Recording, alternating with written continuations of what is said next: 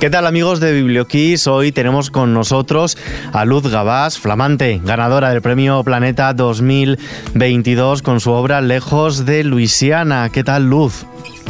Hola Ismael, pues muy bien, muchas gracias, encantada de hablar contigo. Bueno, lo primero, obviamente, darte la enhorabuena con este, por este premio. ¿Has logrado digerir ya la noticia? pues cuesta bajar de la nube. ¿eh? Em, al principio parece que es mentira, que es mentira, que es mentira, que eso no te puede estar pasando a ti y sobre todo por la abrumadora recepción por parte de, amigos, familiares, vecinos, conocidos. Ha sido increíble, increíble, maravilloso. Incluso de esas casi mil personas que estábamos allí aplaudiéndote cuando se dio a conocer tu nombre.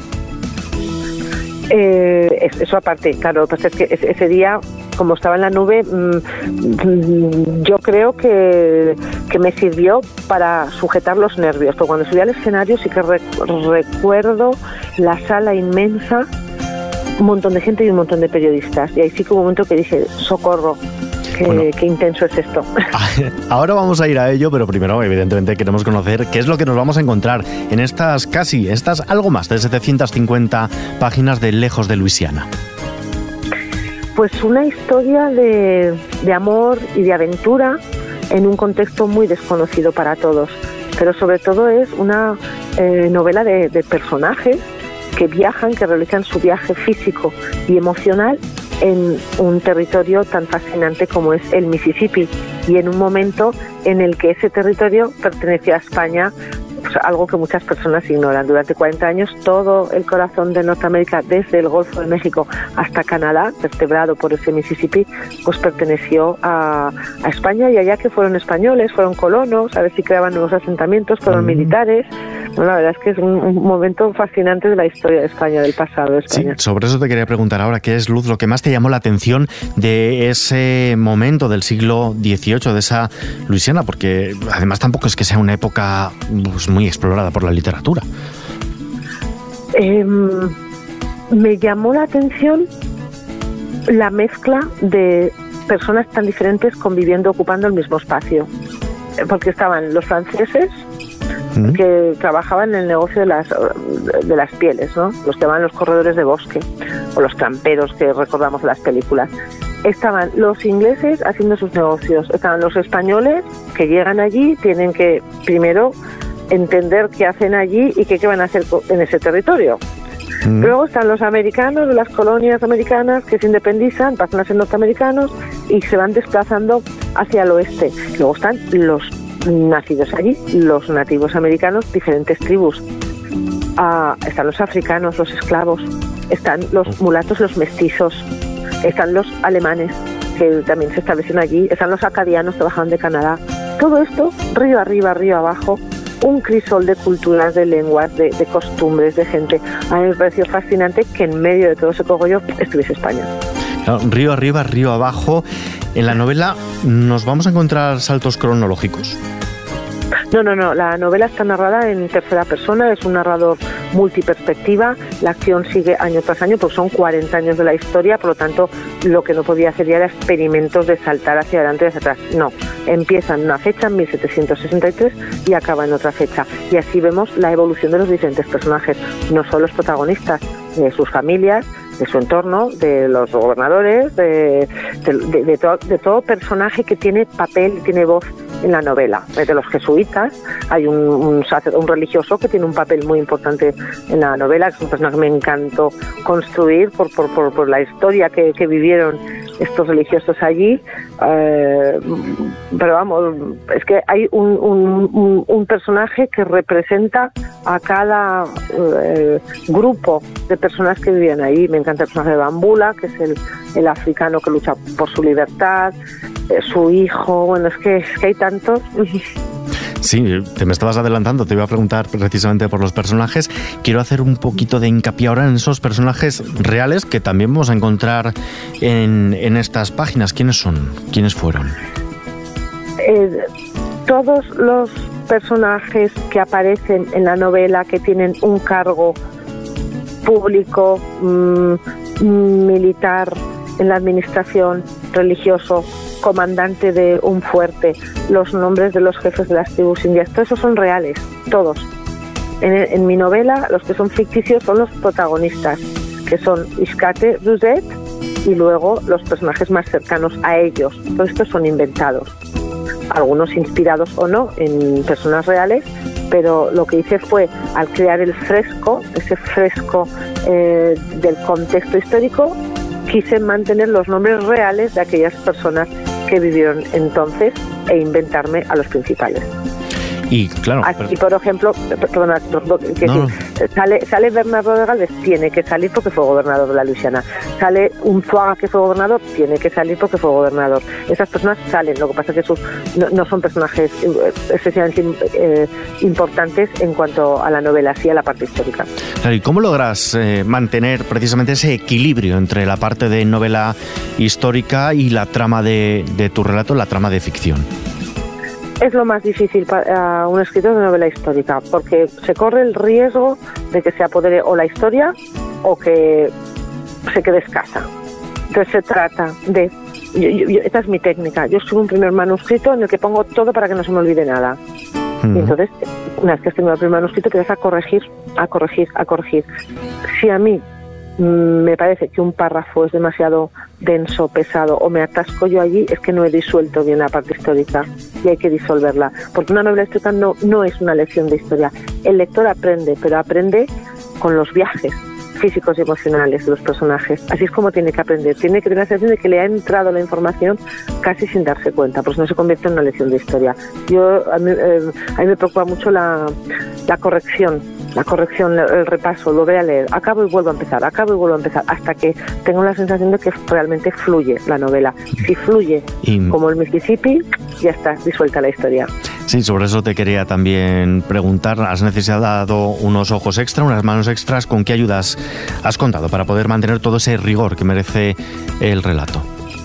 En esta ocasión, la única persona que se había leído la novela era mi hermana porque ella me había ayudado con la documentación y lo leyó y me servía para saber em, pues eso, dónde creía ella que decaía la acción o si le gustaba, si, bueno, pues las cosas que hemos comentado hasta ahora. Claro, al presentarla a premios que no lo leyó nadie, un riesgo. Un riesgo, pero, bueno, me fío de ella. Una, una documentación que quiero, que quiero destacar porque creo recordar además que, según nos comentaste en la rueda de prensa, nada más saberte ganadora allí en el Museo Nacional de Arte de Cataluña, que se prolongó durante más de tres años. Sí, sí, sí. Em, cuando decidí que mi novela iba a suceder en este contexto, hice, bueno, como las otras novelas en las que he empleado documentación, me pongo a leer y leo todo hasta que se empieza a repetir la información o hasta que veo que los nuevos libros aluden ya a las fuentes originales. Te digo, pues si ya me he leído el diario de este gobernador, pues ya no tengo que leer una mm, transcripción o traducción eh, del año pasado, ¿no? Entonces digo, ya tengo la fuente original ya está. Entonces cuando yo creo que tengo todo leído, es cuando empiezo a dar forma. Pero claro, eso me llevó tiempo, me llevó tiempo y sobre todo organizar los, los artículos eh, porque había muchos muy interesantes y muy concretos en la, eh, en la Asociación Histórica de Luisiana es decir, tan concretos como que, por ejemplo, allí tienen eh, mm, el viaje completo, los gastos mm, de los colonos de Málaga y de Gran Canaria que fueron a crear los asentamientos ahí en Luisiana. Claro, es que es un nivel de detalle pues, sinceramente abrumador, pero bueno, al final hay cosas, eh, esto lo hemos comentado muchas veces con otros escritores, que igual de un, artículo solo hay una pincelada en la novela, pero es que tiene que estar. Sí. La pincelada tiene que estar. Sí, disfrutas más de ese momento de documentación y de aprendizaje, de, de meterte, eh, hacerte, pues en definitiva, un, un máster, un doctorado casi en Luisiana. Retomo, ¿disfrutas más de ese proceso de aprendizaje o luego del proceso de escritura? Yo disfruto en la, con la documentación muchísimo. En la, primera parte del trabajo, que es la documentación, me encanta, me encanta, porque además vuela la imaginación y tiras un hilo y, salen cinco cosas. Y luego disfruto mucho con la revisión. Mm, a mí siempre la parte que menos me ha gustado es la de redactar el primer manuscrito. Para mí es la más pesada. Porque una vez que ya está, pues aunque tenga que reescribir eh, entero un capítulo o una escena o pero ya estás trabajando sobre una arquitectura, ¿sabes? Es como si, mm. como, como si dices, tengo la casa hecha y oye, pues no me gustan las baldosas, pues las voy a cambiar. Bueno, pues es trabajo, pero es menos trabajo que, que, que, hacer toda la novela entera, ¿no? Bueno, a eso me refiero. Sí, una novela extensa en longitud, pero has tenido que recortar. Sí, sí, siempre, siempre, porque en la primera vuelta yo creo que a todos, sobre todo con las novelas históricas y sobre todo con las novelas históricas de un contexto muy desconocido. Ahí hay que recortar porque tendemos a, poner de más, creo yo. Mm. Además, con tu ópera prima, Palmeras en la Nieve, fue todo un éxito, un fenómeno de críticas, de ventas, también cuando se llevó a la pantalla. ¿Te gustaría que este Lejos de Luisiana también pudiéramos disfrutarlo en un formato audiovisual? Ay, me encantaría.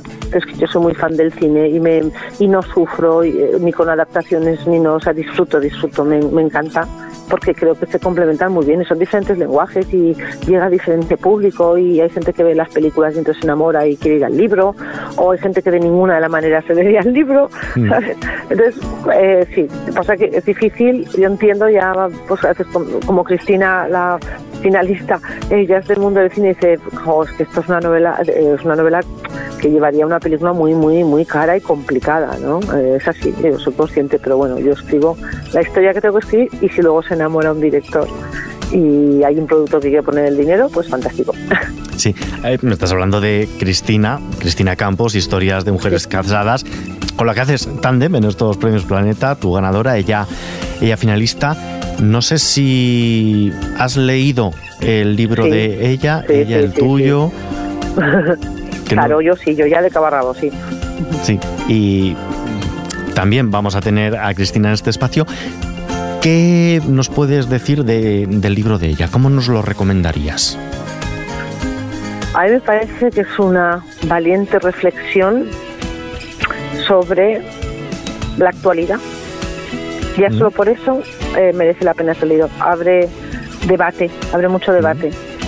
Eh, este, es curioso porque hay hasta similitudes en, en, mi novela, en, en algunos dilemas a los que se enfrenta mi protagonista, también los he reconocido en una novela mm. tan actual como la de Cristina. Yo desde luego recomiendo que la lean, que la lean hombres, mujeres y amigos y debatan luego sobre lo que plantea la novela. Sí. Cualquier persona que a día de hoy salga a la calle y pase por la acera delante de una librería se va a encontrar en el escaparate ya esta obra lejos de Luisiana. Los afortunados ya han podido, hemos podido leer y adentrarnos en esa novela. No sé qué feedback has recibido ya de, de estos primeros lectores, Luz. Está empezando, está empezando porque claro, eh, eh, eh, tampoco hace tanto, pero sí, sí, ya, ya, recibo buen feedback, mm, quizás en la línea de lo que yo pensaba, que es imposible no enamorarse de estos personajes, es imposible no comprenderlos y sobre todo es imposible no eh, recorrer ese trayecto del Mississippi sin enamorarse del, del, entorno. Esto sí que lo estoy percibiendo, que se han metido, mira, la, frase que más se repite es que, es que ya, ya, me he metido, ya me he metido en la historia, ya estoy dentro. y una vez entro es que ya no puedo, no puedo salir, como, como digo yo, te pasas incluso de parada de metro mientras vas leyendo. Quería saber también, Luz, cómo surgió esta, la idea de presentarte al premio. Cuando terminé la novela eh, me di cuenta que, bueno, pues que era algo muy especial.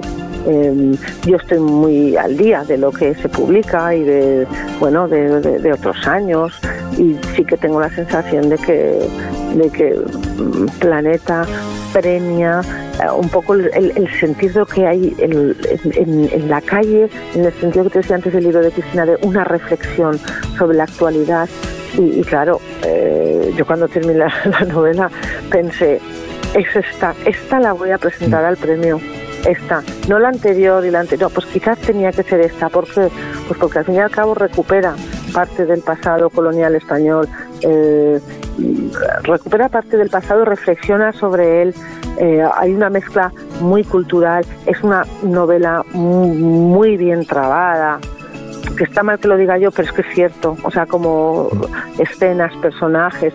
Yo tuve la sensación de que esta sí, o sea, diferencia, fíjate, yo, esta es la quinta, yo podía haberlo presentado hace un año, dos años, tres años, pero en mi interior el pálpito era que esta sí que podía eh, llegar, pues, eh, pues, si no era la ganadora, pues finalista por lo menos. Sí, y vamos a volver, comenzábamos en, en esa cena, vamos a terminar también en ella. ¿Cómo viviste ese momento en el que van descartando finalistas entre los platos, ya solo quedáis dos, sabiendo que eras ya una de las ganadoras, o finalista o ganadora absoluta? No sé cómo lo viviste, quién más lo sabía, cómo disimulaste en, en la mesa. Una escritora, conocida escritora, me comentaba después, es que estaba en mi mesa. Mm, pues con muchos nervios, muchos nervios y a la vez pues aguantando un poco el tipo, porque a ver, mira, estaba al lado de Marcos Chicot, Marcos Chicot es que, luego decía, Plus, ¿cómo es posible? O sea que es que mm, no me he enterado mm, de nada, digo, pues hijo, es que, es que yo veía y cómo subía arriba, arriba, arriba, arriba, y bueno, tenía a mi marido al lado que él sí que sabía que yo era hoja de fresno y por vez en cuando me cogía la mano por abajo, pero yo no sé si es que soy montañesa o qué, pero yo cuando oí mi nombre, Luz Gabás, es cuando por dentro sentí como una oleada de, felicidad súbita, ¿sabes? Decir, bien, es, eh, qué bien, qué bien, qué contenta estoy, qué contenta estoy, es mi nombre, soy yo, créetelo, pero nervioso, o sea, el resumen es nervios y de repente la alegría. Y ya por, ya por terminar, estamos en una radio musical. Evidentemente te tengo que preguntar también por la banda sonora que te gustaría que acompañara este Lejos de Luisiana.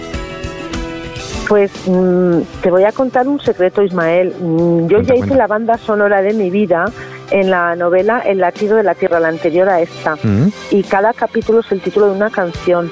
Y eh, e hice una labor de documentación musical de mi vida.